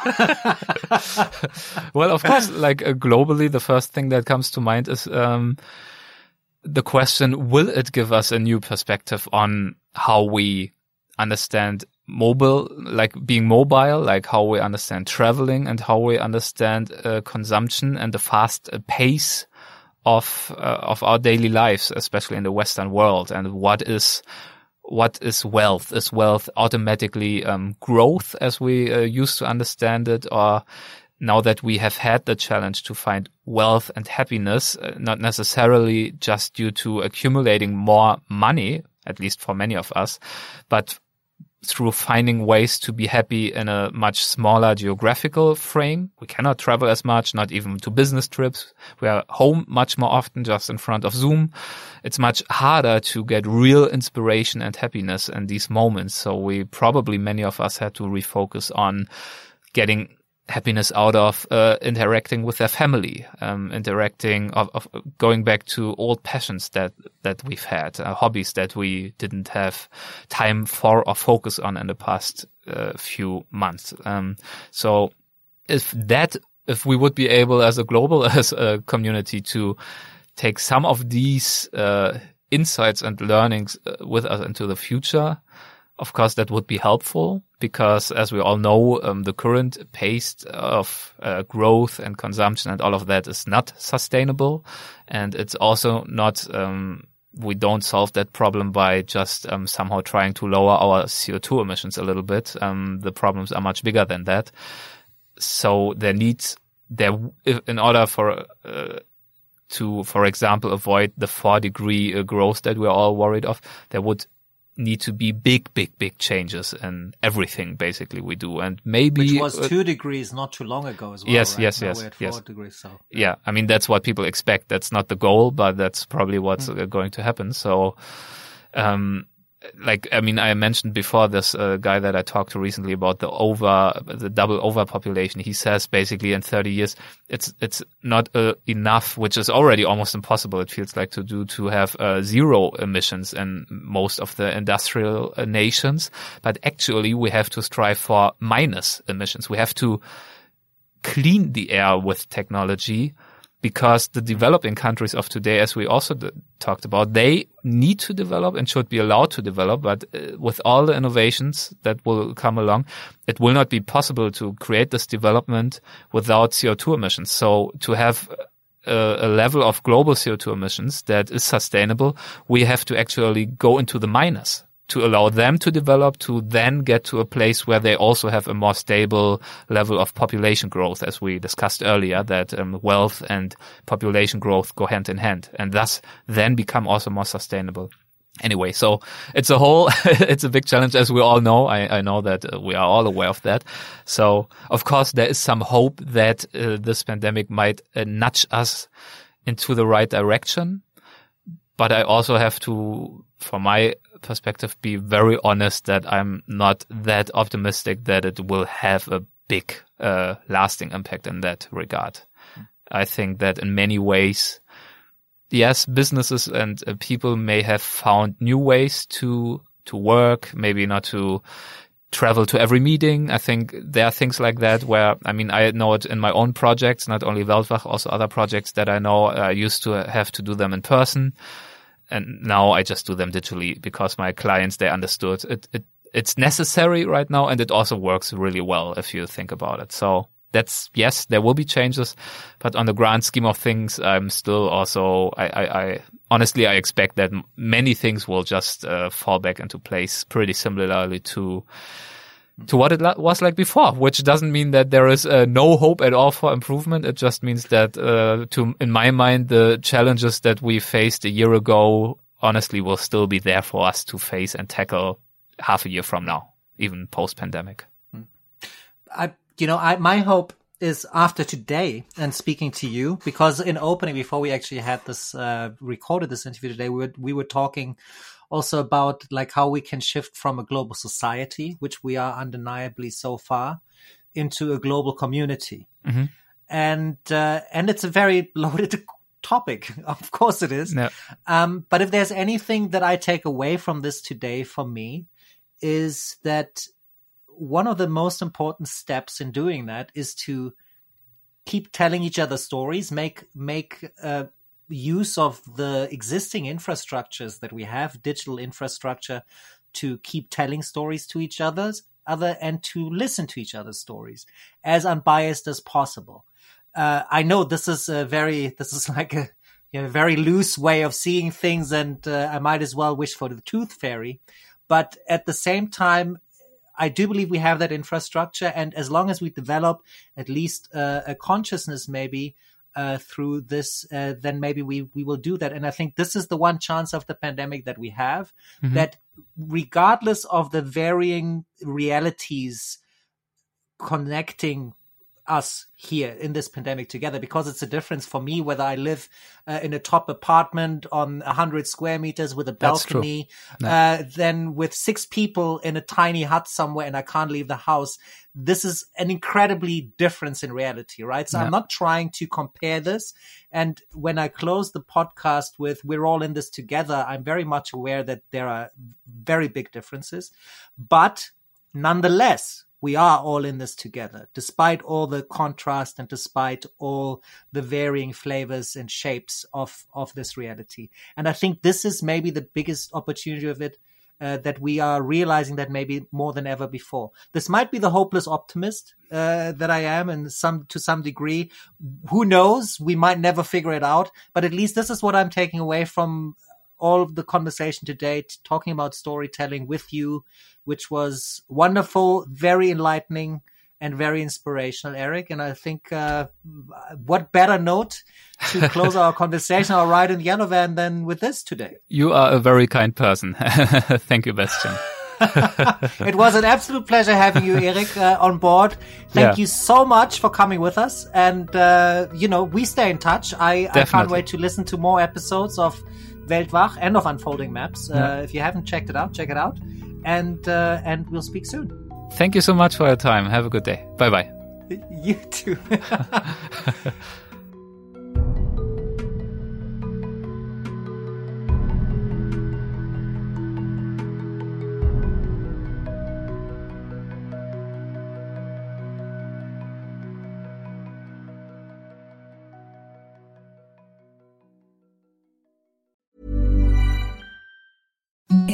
the softest sheets you've ever felt. Now imagine them getting even softer over time. That's what you'll feel with Boll and Branch's organic cotton sheets. In a recent customer survey, 96% replied that Bowl and Branch sheets get softer with every wash. Start getting your best night's sleep in these sheets that get softer and softer for years to come. Try their sheets with a 30-night guarantee. Plus, get 15% off your first order at bollandbranch.com. Code BUTTERY. Exclusions apply. See site for details.